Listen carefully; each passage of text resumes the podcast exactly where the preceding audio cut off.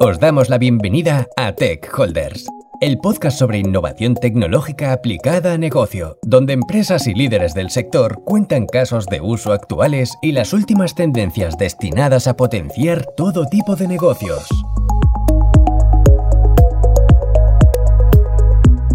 Bienvenidos a Tech Holders, soy Alex Hidalgo como siempre vamos a seguir hablando de innovación, pero esta vez vamos a centrarnos en un sector, el sector de la educación, que hasta ahora todavía no lo habíamos tratado en ninguno de los episodios y que en los últimos años ha vivido una transformación bastante brutal, podríamos decir, sobre todo desde la época que nos ha tocado tratar a todos, ¿no? Con la pandemia y tal, muchos de estos sectores de, educación se han tenido que transformar, ¿no?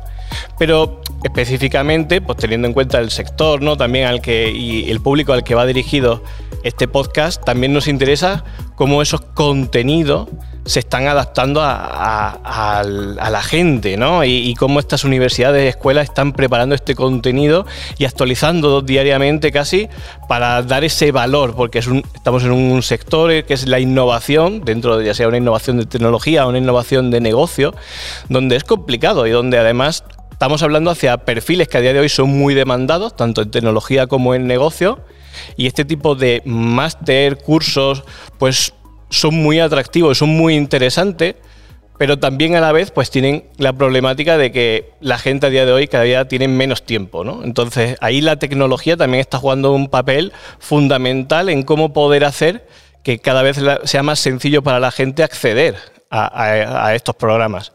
Entonces para ello, y en este programa, vamos a entrevistar a a la CEO de Mioti, que es Fabiola Pérez, que la tenemos aquí con nosotros. Hola.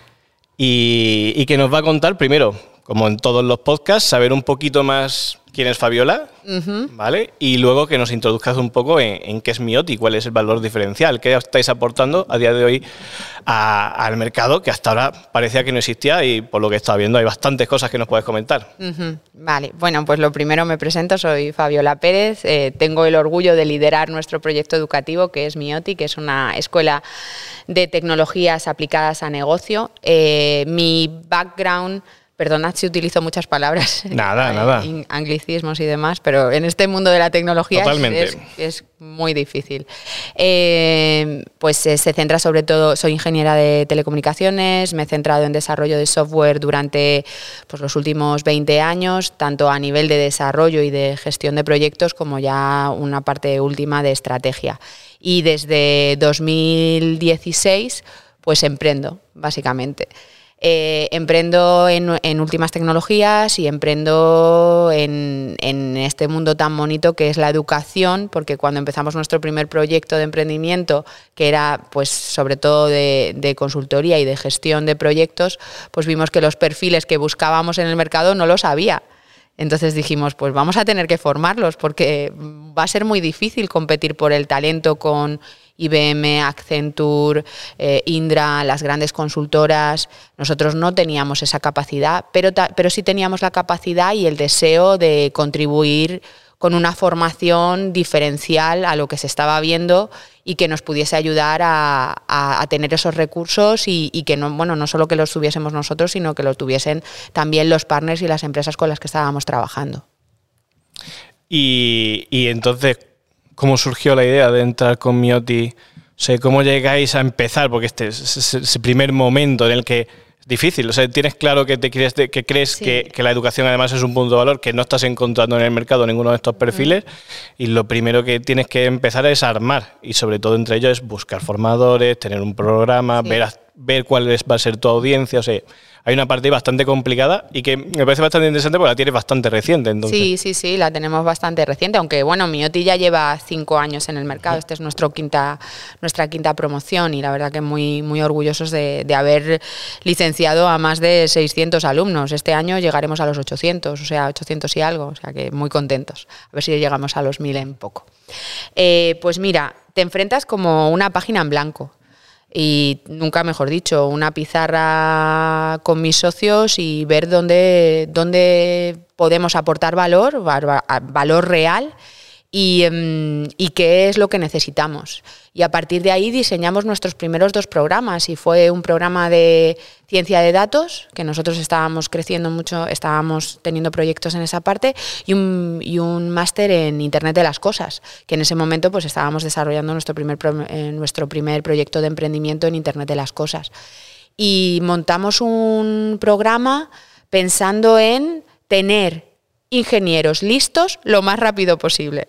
Entonces dijimos, la formación va a ir por aquí. Vimos mucho, obviamente haces muchísima búsqueda, muchísimo análisis de mercado, eh, ves lo que están haciendo otras escuelas, qué está funcionando, qué no está funcionando, pero sobre todo te dejas guiar mucho por lo que tú sabes que tú necesitas y cómo poder tener ese valor y, aportarle a tu alumno, en, en ese momento alumno barra potencial ingeniero que va a trabajar para ti, eh, y cómo y cómo te va a aportar también a ti como compañía. Por eso ese tándem de la escuela de Tech and Business. Es verdad que nosotros venimos más de Tech que de Business.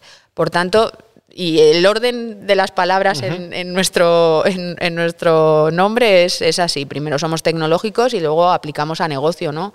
Eh, porque venimos siendo todos técnicos. Eh, pero la realidad es que cuando lo montamos, lo montamos, lo montamos así. ¿Y crees que haber empezado en lo tecnológico y haber llegado a negocio es un valor diferencial a día de hoy para vosotros como escuela?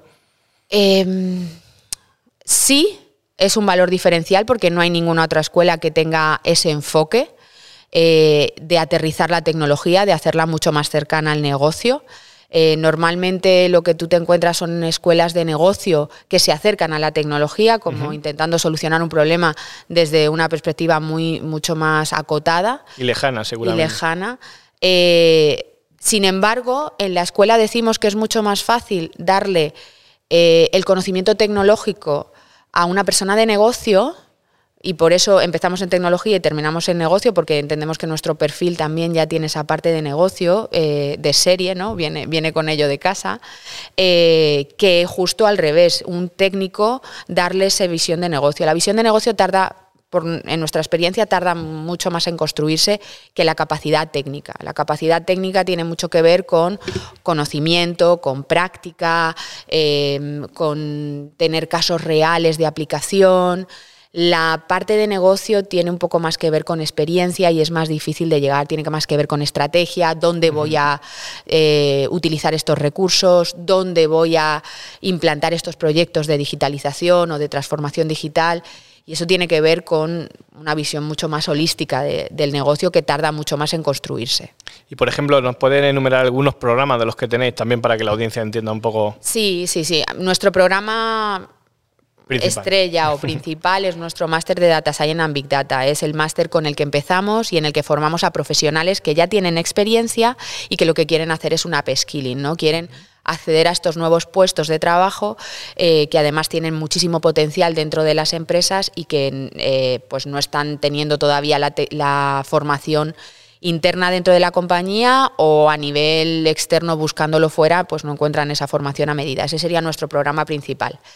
Eh, después, muy interesantes son nuestros programas executive. Nuestros programas executive van a perfiles más de, pues con 10, 15 años de experiencia que quieren acercarse a la tecnología desde una escuela tecnológica. Entonces, les ayudamos a, concretar esos proyectos, a concretar qué recursos necesitan, con qué proveedores hablar, cómo montar verdaderamente y cómo hacer realidad los proyectos en las compañías. Ahí tenemos nuestro máster de transformación digital, que lo tenemos partido como en tres programas executive y esto lo hacemos también a propósito. Nosotros en Mioti y creo que también es un valor diferencial con respecto a otras escuelas, no creemos en las formaciones largas. Las formaciones tienen que ser lo más cortas posibles, obviamente eh, que le den la capacidad necesaria al, al, alumno para poder aplicar esas tecnologías, pero que sean lo más cortas posibles para ser eh, productivos al negocio y productivos ellos mismos eh, con, todo lo que han aprendido. Porque cuanto antes empiecen a aprender a utilizarlo, más interiorizarán el conocimiento. Y el conocimiento técnico se aprende en la práctica. Entonces, queremos además, no solo en la escuela, que tenemos un enfoque práctico, sino que el alumno cuando llega a la empresa pueda empezar a utilizarlo desde el minuto, desde el minuto cero. Y, por ejemplo, gente que seguramente nos estará escuchando, que está en ese perfil medio o más alto, a lo mejor dentro de sus compañías, y que a día de hoy todo lo que le has comentado le, resulta lógicamente interesante, seguramente a muchos le llamará la atención y mirarán los programas para buscar los contenidos, pero muchos de ellos lo que a veces les supone un obstáculo es el tiempo. Al final es un tema a día de hoy muy complicado, sobre todo cuando estás en una, en una capa de dirección en el cual es complicado saber los espacios y huecos que vas a poner, poder dedicar muchas veces para tu propia formación. Entonces, en ese caso, ¿cómo lo hacéis? ¿Cómo llegáis a ello? Pues también eh, intentamos eh, flexibilizar al máximo la formación. Eh, Mioti es una escuela eminentemente de tarde. Por la mañana, obviamente, tenemos todo lo que es nuestra formación eh, in company, toda la formación que hacemos para compañías eh, a medida, pero por la tarde la escuela pertenece a los alumnos. A partir de las seis y media es cuando la escuela está activa. Eh, nuestros alumnos todos vienen del trabajo, algunos de hecho vienen, tienen calls y luego entran en clase. Y terminamos en la escuela a las diez y media de la noche. Eh, esto es para hacer la vida más fácil a nuestros alumnos, porque el 99% de nuestros alumnos están trabajando.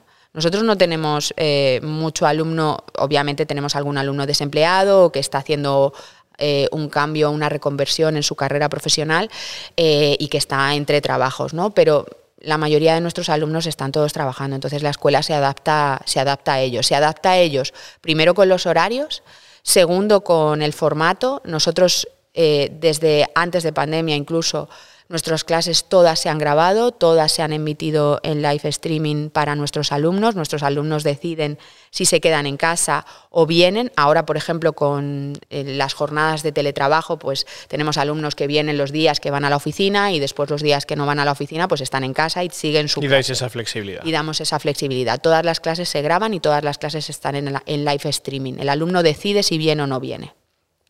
¿Y cómo hacéis para mantener lo que decíamos al principio en la introducción fresco? ese temario, porque al final en la innovación es muy complicado saber que siempre tienen los temas que son más interesantes, más tendencia y que sobre todo esta gente se está encontrando en su día a día a lo mejor y que tiene que tomar una decisión sobre ello y al final sí que buscas un poco en este máster que pueda, o en cualquiera de, los cursos que tenéis, que complemente ¿no? y que dirija esa parte. Entonces, claro, eso implica por vuestra parte un refresco continuo. Exacto. Pues, ¿cómo lo hacemos? Pues estando todo el día en permanente búsqueda de profesorado, en permanente escucha activa de nuevas tecnologías y con una pelea a nivel estratégico importante, porque es muy difícil eh, montar una escuela y sobre todo una escuela desde cero en el mundo de la educación, en el cual pues tienes grandes gigantes, eh, pues y también con mucha regulación, mucha homologación, etcétera, y tú enfrentarte justamente a lo contrario y plantear al alumno oye, no es tan importante una homologación de títulos, sino darte los conocimientos que están en boga, que están al orden del día y que son los que verdaderamente vas a utilizar en el trabajo.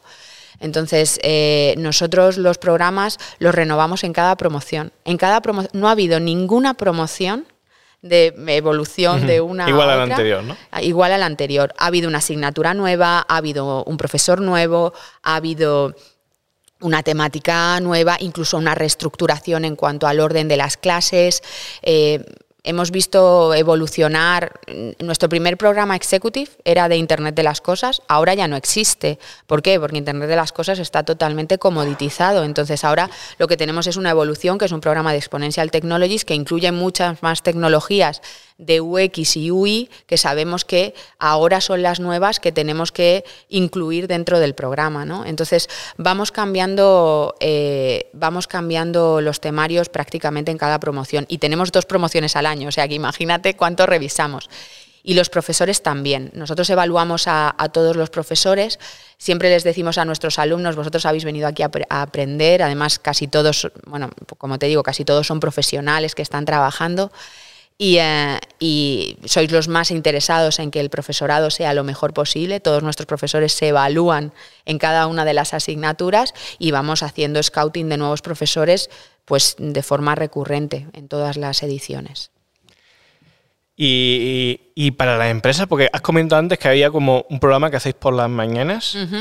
Ese, o sea, es diferente a lo que estáis ofreciendo por la tarde. O sea, hay una serie de, de iniciativas que son propias, ¿no? que ya no solo implican la formación, sino que cubren otros aspectos también. Sí, nosotros obviamente cuando se nos acerca, cuando se acerca a Mioti una gran corporación, pues viene buscando formación tecnológica y formación tecnológica de calidad y también muy práctica. Entonces, eh, al final, eh, en lo que formamos, e, en lo que les formamos a ellos es en lo que somos excelentes ampliamos el rango de, mm, temáticas que cubrimos, obviamente, cuando estamos hablando de formación in company, porque puede ser que un cliente pues, nos pida una, una certificación específica de una nube o nos pida una certificación específica de un lenguaje de programación o algo mucho más eh, concreto pero siempre desde el punto de vista de pues, una escuela tecnológica y que lo tiene dentro de sus programas. Y además, estos programas, cuando estamos hablando de que llegan a renovarse, también además estés consiguiendo hacer alianzas fuera. O sea, creo que hace muy poco que habéis hecho con el MIT también. Mm. Y si nos puedes contar un poco en qué ha consistido este pues la verdad es que estamos súper contentos con esto, porque lo cerramos hace, yo creo que tres meses. Nosotros tenemos muy buena relación con el MIT porque hemos estudiado allí, algunos de, algunos de los fundadores de la escuela han estudiado allí y dan clases allí, de hecho. Eh, y, conseguimos cerrar este acuerdo porque lo que nosotros queríamos era lo que te digo, estamos escauteando profesores, estamos buscando profesores todo el tiempo, estamos buscando nuevas tecnologías todo el tiempo y qué mejor que irte a la institución de referencia para buscar esas masterclass. Entonces, dentro de la capacidad que nosotros tenemos desde, desde Madrid para el mundo y en español para el mundo, eh, pues eh, ser capaces de, de, incluir ese profesorado, esas masterclass y darles siempre, darles siempre a nuestro alumnado pues los mejores eh, profesores posibles dentro de lo que podemos obviamente lo que podemos hacer, no, no, no podemos tener el 100% del profesorado de, de eh, del MIT en MIOTI, pero sí que podemos tener clases concretas que además damos a todo nuestro, damos a todo nuestro alumnado con referentes del, del, eh, del sector en el que estemos hablando. Porque el programa es en español. El programa es en español, sí. La verdad es que es interesante porque muchas veces las escuelas de negocio te encuentras que intentan dirigirse tanto a veces hacia un público que internacional, que muchas veces su programa está más dirigido hacia realidades más ajenas a lo mejor a cómo sería la realidad que tenemos en España o en Latinoamérica. Me parece curioso que, haya... Sí, sí, nosotros hay mucha formación. Hay mucha formación en inglés, en tecnología disponible para todos. Eh, yo soy la primera que me estoy formando todo el tiempo y, accedo a mucha formación en inglés. Eh, en español hay menos. Eh, creemos que es una ventaja también ofrecer esa inmediatez de formación en español al mercado español y al, mercado latinoamericano. Nosotros tenemos un 16% de alumnos que vienen de Latinoamérica ya, ¿eh? que vienen es profeso, se cogen su maleta y se vienen a Madrid a estudiar aquí, o bien que lo están cursando, que lo están cursando en online, porque por horarios encima, como nosotros somos de tarde, pues a ellos les, les, va, les va bien. Y, si te acuerdas, cuando comentamos al principio, dijimos que estamos innovando a nivel de contenidos, que creo que nos has comentado ahí un poco, pero luego también nos gusta centrarnos en la tecnología, o sea, cómo la tecnología a día de hoy os está ayudando a llevar la educación a todos vuestros alumnos, o sea, desde el punto de vista, desde la propia gestión de la propia escuela a lógicamente, lo que creo que más conocemos, ¿no? que es la comunicación en el aula, ¿no? ya sea virtual o, presencial, cómo la tecnología está ayudando a que estos contenidos, que son muy difíciles muchas veces de procesar, estén ayudando. Y que a lo mejor ya no es el típico caso como era antiguamente, a lo mejor de estar escuchando más a un profesor, etcétera, sino que a día de hoy pues, se apuesta por técnicas a lo mejor mucho más dinámicas, ¿no? Pues te cuento, y además te cuento desde nuestro, por así decirlo, nuestro eslogan. Nosotros siempre decimos que la escuela es 100% práctica, 0% postureo. O sea, aquí hay poca, poca masterclass. O sea, tenemos algunos eh, eminencias, como te decía, pues, pues lo del MIT, pero incluso a ellos les pedimos, oye, vas a hacer dos horas, hay una hora que tiene que ser práctica, tenemos que practicar lo que, lo que, lo que, hemos, visto, lo que hemos visto en clase. La escuela ya nació siendo em, en un entorno digital, es decir, a nivel interno nosotros todos los procesos o prácticamente todos los procesos los tenemos digitalizados desde la relación con el alumno hasta pues todo lo que hacemos internamente para la gestión de la escuela o nuestra coordinación académica. Todo eso está mm, digitalizado. Aún así, creemos que todavía tenemos camino por recorrer ¿eh? y formamos a nuestra propia gente dentro de nuestros máster de, de Mioti para que, para que lo hagan. eh, y además a cualquier perfil, que eso también es muy interesante. Tenemos gente que está trabajando en marketing con nosotros y les hemos formado en, análisis de datos para que también a la escuela le, nutra, ¿no? Sí. Entonces, ¿Consideráis que estés orientados a datos? O Sí, sí, sí, sí, estamos totalmente. Mm, todas las decisiones en, en, MIOTI se toman, se toman basadas en datos. Eso sería en la parte interna. En la parte de, comunicación y de relación y también en la parte de cómo impartir las clases. ¿no? Nosotros al final estamos orientados a, tecnología, a tecnología práctica. Entonces, eh, pues tenemos desde cámaras de cenitales para que nuestros alumnos puedan ver cómo un profesor está montando un prototipo en IoT ¿no? y que lo puedan hacer en casa con su kit que les ha llegado para que puedan trabajar en ello. Hemos tenido alumnos que se han ido con el kit de viaje, que ha sido muy, ha sido muy gracioso. Eh, hasta todas las plataformas colaborativas que te puedas imaginar. Nosotros trabajamos con Google for Education, lo utilizamos en todo, también para toda la parte de live streaming. Eh, utilizamos plataformas tipo Mural, de entorno colaborativo, para poder hacer distintas prácticas, porque date cuenta que nuestros alumnos, la mitad están en clase, la mitad están en casa. Aún así, ese es un entorno en el que nosotros nos sentimos muy cómodos porque es el entorno en el que hemos trabajado siempre. Entonces, tenemos alumnos trabajando en grupo, mm, trabajando en salas virtuales, todo lo que se oye como novedoso para nosotros es nuestro, en nuestro día a día. Y luego, todas las prácticas que hacen los alumnos se hacen en programación o sean técnicas, como te digo, están trabajando, bueno, eh, tienen que llevar 100% su ordenador a clase todos los días, obviamente, porque están haciendo prácticas todos los días y están conectados con el resto de los alumnos a través de las distintas plataformas que estemos utilizando. Entonces, no. Y las herramientas que usan también son todas herramientas web o todos los entornos que utilizamos son cloud. No tenemos una problemática en eso. De hecho, lo abrazamos, es lo que tienen que aprender, es su, va a ser su forma de trabajo natural. Entonces, ¿cómo va a ser una escuela? La escuela en la que te formas, estar detrás de lo que vas a hacer en tu trabajo. ¿no? la escuela de innovación, lógicamente, lo aplicáis eh, internamente. Por ejemplo, ¿tienes algún ejemplo que digáis, de los que digáis, que te sientas casi, eh, se puede decir, orgullosa de decir, hemos hecho, implementado pues este tipo de análisis de datos, hemos hecho tal, que la verdad es que nos ha impactado muchísimo en el negocio?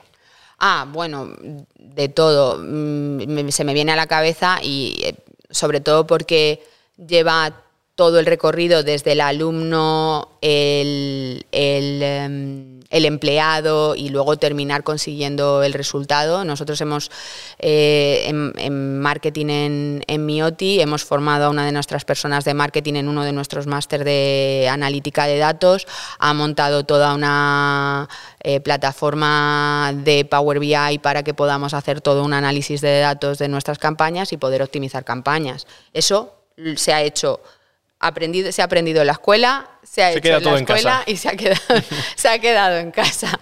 Eh, que es un recorrido muy muy bonito. Yo espero de verdad que las empresas eh, que nos envían sus, que nos envían a sus empleados o los alumnos que están que están eh, en Mioti puedan hacer ese mismo recorrido. De hecho, una de las cosas que también nos sentimos súper orgullosos dentro de la escuela es que todos los alumnos tienen que hacer un proyecto final de máster. Nosotros no queremos que nos presenten 100 páginas o 200 páginas, esto no va de esto, esto va de una demo y tienes 10 minutos para presentar tu demo real, ya sea un modelo que has hecho de Machine Learning, ya sea un casco conectado para tu, motociclo, para tu motocicleta. Eh, y tienen que hacer esas demos. Y de todos esos proyectos que han hecho nuestros alumnos, el 20% se han implantado dentro de las compañías donde ellos trabajan.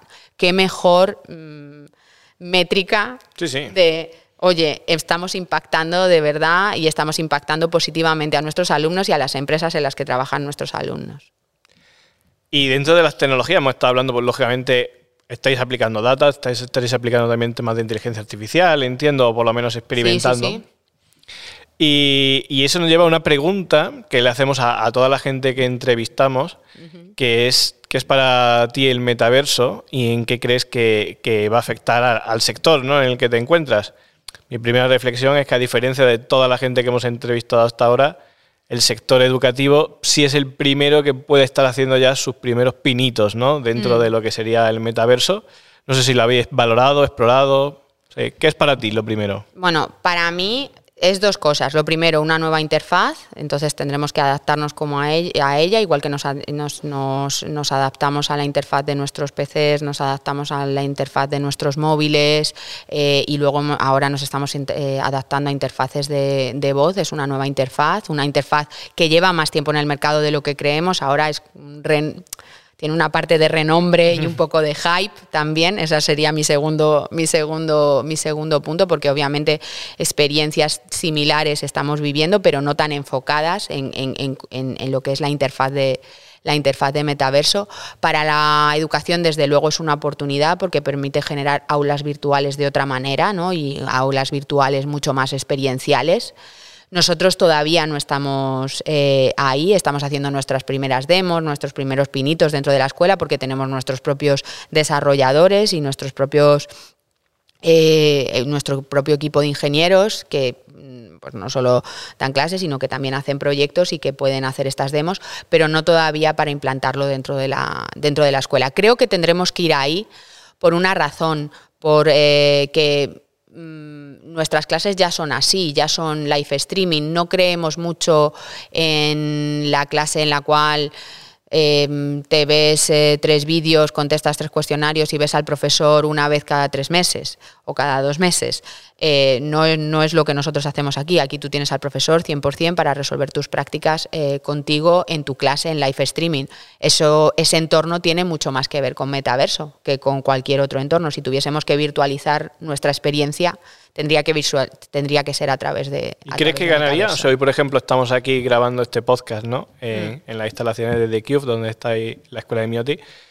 Y, estamos justo en un auditorio, ¿no? Que es, mm. al final, muchas veces las experiencias que hay a, día de hoy de metaverso, pues son, en el entorno educativo, son muy relacionadas a, poder tener los alumnos cual avatares, ¿no? Y, mm. y, tener como esa interacción 3D que ya puedan ser dentro del navegador o que puedan tenerlo con, con gafas de realidad mixta o, o realidad virtual. O sea, en ese caso, o sea, ¿Crees que hay ventaja a verlo así, a verlo con el formato que actualmente estés utilizando de cara al alumno? Ahora mismo la ventaja, y esto es opinión personal, de verdad, eh, ahora mismo creo que la ventaja es poca pero creo que llegaremos ahí. Es como las curvas S de, adaptación a una tecnología, o mejor dicho, de adopción a una tecnología.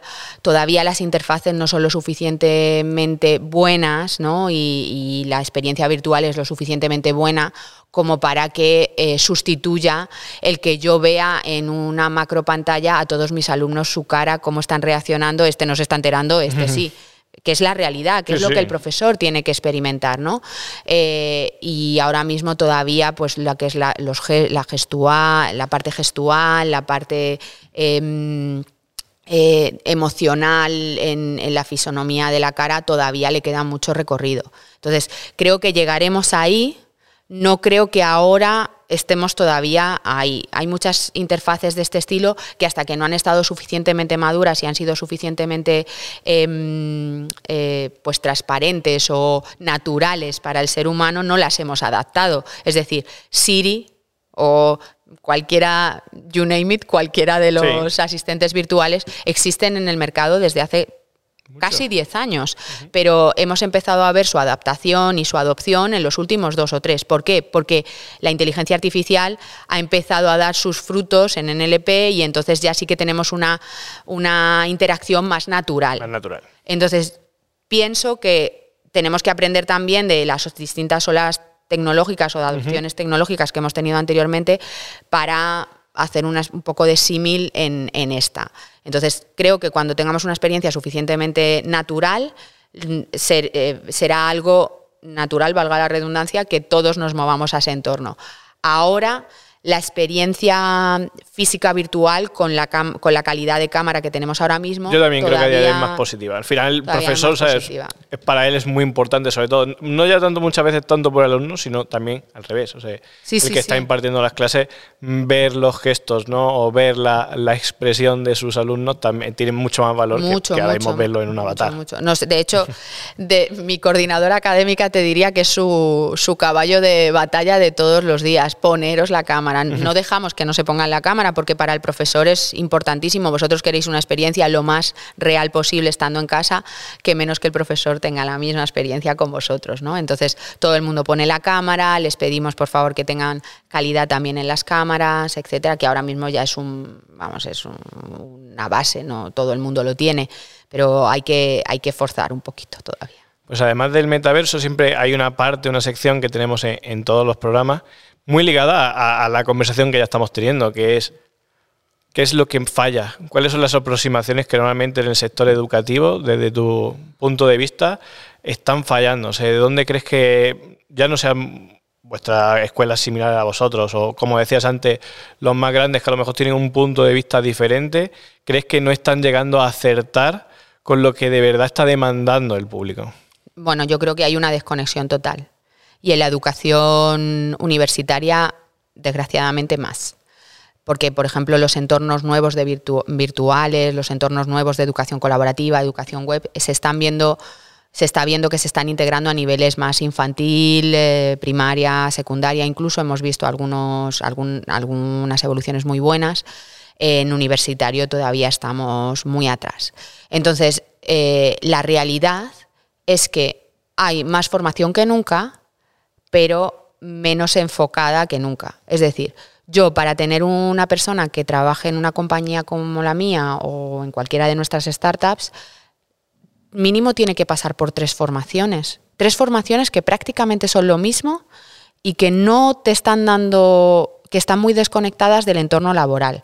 De hecho, al final lo que nos está pasando, pues por ejemplo, con los programas Academy que tenemos con, nuestros eh, partners, em, tenemos que, tienen que formarlos ellos. Ellos los forman en lo que necesitan en la compañía, que por cierto no es muy distinto de lo que necesitan el resto de las compañías, porque es simplemente estar atento a las tecnologías que se están usando y las que están creciendo. No podemos estar formando, y me pongo ejemplos reales, no podemos estar formando en programaciones obsoletas. No podemos estar formando en entornos que no sean open source. Eh, qué es lo que sabemos que está creciendo, qué es lo que el mercado demanda, qué es lo que el mercado eh, necesita. Y eso se está haciendo. No podemos estar fuera de la práctica. No, el otro día mm, me comentaban, no voy, a, no, voy a decir nombres, por supuesto, sobre otra escuela, y me decía, los profesores saben muchísimo. Y, eh, em, pero claro, es una clase teórica, están hablando y el alumno sale y dice, y, dice, ¿cuánto sabe el profesor? Pero la pregunta no es esa, la pregunta es ¿cuánto sabe el alumno cuando sale de esa clase? ¿Cuánto sabe? ¿Sabe más? ¿Sabe aplicarlo? Entonces sí, habremos conseguido un objetivo de verdaderamente preparar a la gente para, para, el trabajo del futuro. Y luego el segundo, la segunda problemática que tenemos y ya no es, no es a nivel de educación, o sea, del sector educativo, sino a nivel de, nosotros. Eh, el entorno ha cambiado mucho y tenemos que asumir que tenemos que estar formándonos permanentemente, permanentemente.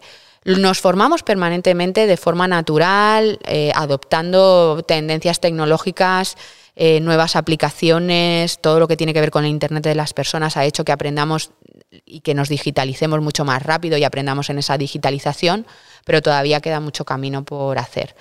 Hay un buen, hay una buena, un buen tándem que está pasando y es que por un lado eh, las, generaciones nativas digitales, pues obviamente van adaptando y van adoptando las tecnologías eh, muy rápido y por otro lado la tecnología se está haciendo cada vez más eh, asequible, ¿no? O sea, cuando tú tienes una persona de 80 años utilizando tecnología, sabes que lo has hecho bien sabes que esa tecnología es válida, que, no es la tecnología per se para el tecnólogo, sino es la tecnología para las masas.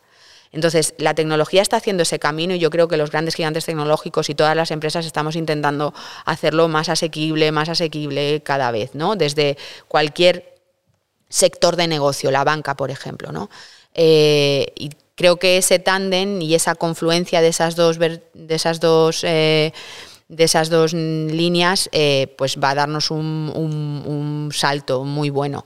Ahora bien, lo que tenemos que hacer como sociedad es toda la gente que no puede hacer ese viaje porque no es nativo digital, tenemos que auparle esta línea, la línea de eh, la tecnología siendo cada vez más fácil, ¿no? Y las empresas y la formación ayudando a la gente de forma práctica a, adaptarse y hacer ese upskilling que tenemos que hacer y esos reskilling pues que sea lo más asequible posible, que haya la mayor oferta posible, que sea lo más práctico posible, no nos pongamos a formar a gente de 50 años en conceptos teóricos que, que sí, que son importantes, pero no, no están siendo prácticos para ellos y, nos va a permitir pues crecer y aguantar esta ola de transformación mucho más, mucho más sanamente como sociedad. Y ya para terminar, una última pregunta, ligado un poco también a lo, último que estabas comentando, que es, ¿cómo creéis que vosotros situáis de cara a cuando creáis los contenidos? Imagina como el, el, executive que tenéis. Normalmente surge que muchísimas de las escuelas utilizan siempre casos de éxito de compañías o referencias que muchas veces es complicado replicar para muchos de los alumnos que están ahí sentados, ¿no? Porque al final si te ponen los grandes casos de éxito de un Apple, Facebook o similar, muchas veces es que aunque le pongas todo el cariño que quieras a la, y, los recursos que tienes dentro de tu compañía, muchas veces no puedes llegar al mismo punto. Entonces muchas veces crea esa lejanía, ¿no? Entonces, ¿vosotros en qué puntos encontráis? O sea, los casos que normalmente con, la gente con la que contáis y los casos de referencia que utilizáis son más cercanos a, día de hoy al sector, por ejemplo, empresarial que podemos tener en España o en Latinoamérica? Pues mira, nosotros, eh, es, y es una de nuestras ventajas competitivas, yo creo que no hay, y me atrevería a decir que no hay ninguna otra escuela que lo, que lo haga de verdad como nosotros, sobre todo en los programas executive. Nosotros tenemos, por un lado, profesores que son profesionales, que están trabajando en esto, que a lo mejor pertenecen a esas compañías que tú has citado, ¿vale? Que los vas a tener dos horas en clase contigo y que van a hacer una parte, obviamente, de caso, de contarte, pues mira, así es como lo hacemos aquí, así es como lo hacemos acá, esto es como hacemos una estrategia de dato dentro de mi compañía y luego vamos a tener una hora de práctica en la cual vamos a ver cómo lo haces tú, cómo lo harías tú en tu compañía, cómo lo puedes aplicar en tu compañía. Esa hora es valiosísima porque es tú enfrentándote a tu realidad, a tu compañía con una persona que lo está haciendo en otra realidad y que te puede ir corrigiendo y diciéndote, bueno, por aquí podrías tirar, esto en tu sector no va a funcionar, esto sí puede funcionar en tu sector, no podrías, podríamos pensar en esto, en esto y en esto otro más. Entonces, nuestra, nuestro tándem de práctico más, en los executives tenemos, tenemos un poquito más de caso de uso, pero aún así seguimos teniendo mucha práctica. Eh, y mucha práctica orientada a tú cómo lo harías en tu compañía. Vamos a hacer una práctica en la cual lo vamos a ver cuáles son las problemáticas que te estás enfrentando para transformar digitalmente tu compañía y luego analizamos entre todos verdaderamente cómo, cómo vamos a conseguir o cuáles son eh, los puntos o las primeras oportunidades por las que puedes empezar a funcionar. Entonces, eso con la potencia del profesor que pertenece a ese tipo de compañía y que lo ha hecho, es muy distinto a un caso, a un método del caso. Es verdaderamente la práctica, es pensar en mi compañía, pensar en mí. De hecho, la mayoría de los executive te diría, no tengo el ratio, lo tenemos que sacar en nuestra analítica, nuestra analítica de datos, pero posiblemente alrededor del 70% de nuestros alumnos de los executive, de los programas executive, terminan haciendo el, el, el, proyecto final de su compañía. Y entonces están haciendo el análisis de su compañía. Y además lo hacen durante el programa. Por tanto, le pueden ir preguntando a cada profesor ¿Cómo lo verían? ¿Cómo ven esta parte? ¿Cómo ven tu estrategia de supply en e-business? ¿O cómo ves eh, aplicar esta tecnología de eh, blockchain en, en mi sector de seguros? cada uno va nutriéndose y al final cuando terminan presentando su proyecto es un proyecto con cara y ojos en su, en su sector y que se ha enfrentado a las problemáticas de su sector, pero con una nueva ayuda y con nuevas herramientas que han ido obteniendo a lo largo del programa. Pues muy interesante, Fabiola. Yo creo que, que, nos ha servido sobre todo para, para conocer ¿no? una escuela que tiene un enfoque bastante diferente. Sí. Otra manera de llegar. Creo que además interesante desde el punto de vista de, lo complicado que decíamos durante toda la conversación de que es mantener esos contenidos, sobre todo cuando estamos hablando de innovación, que es que de por sí ya la palabra implica ¿no? estar ahí. Y, luego, pues todas las técnicas, tanto desde el punto de vista de tecnología que utilizáis internamente, pues aparte de, de, cómo ya estáis trabajando ¿no? con todo lo que está por venir para que también, como decías, valga internamente, pero también, lógicamente, hacia vuestros propios alumnos. Y que vosotros mismos al final, pues también sois como esa escuela de pruebas, ¿no? En el que ponéis a prueba todo lo que vosotros también estáis contando a vuestros alumnos. Totalmente, totalmente. No enseñamos algo que no sea práctico y que no sea utilizable. Lo, es que va fuera del programa muy rápido, ¿eh? Si algo ya ha pasado, ¿eh? Puede haber una tecnología que tenía un hype y de repente pues vemos que no se está sabiendo en el mercado cómo utilizarlo y demás y, va, y va fuera, no, no pasa nada. No te iba a preguntar ¿eh? nada más, pero dime una. ¿Cómo? Dime una de las que... pues mira, te voy a decir una, IOTA. IOTA, nosotros tenemos clases que son de blockchain, teníamos una práctica de IOTA que es una que es una cripto eh, eh, moneda relacionada con el mundo de IoT que tuvo su hype y, murió. Y vamos, murió, está viva todavía, pero nosotros no lo vemos relevante para que nuestros alumnos puedan aprender eso. Y ahora estamos hablando de NFTs.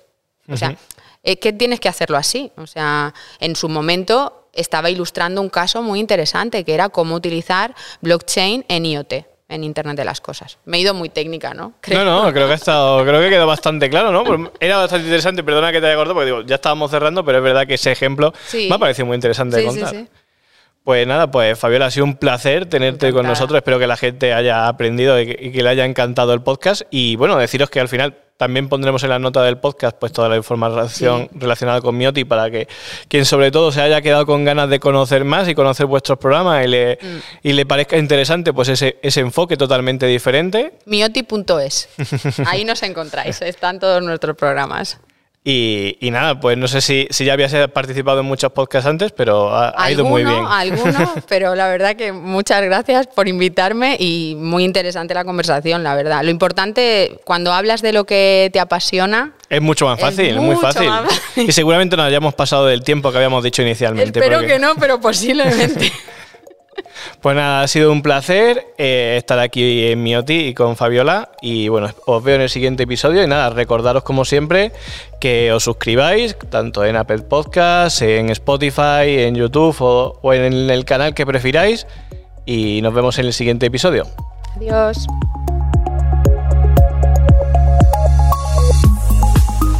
Gracias por escuchar este episodio de Tech Holders. ¿Te gustaría que tratásemos algún tema concreto? No dudes en hacernos llegar tus propuestas o comentarios a techholders.planeconcepts.com.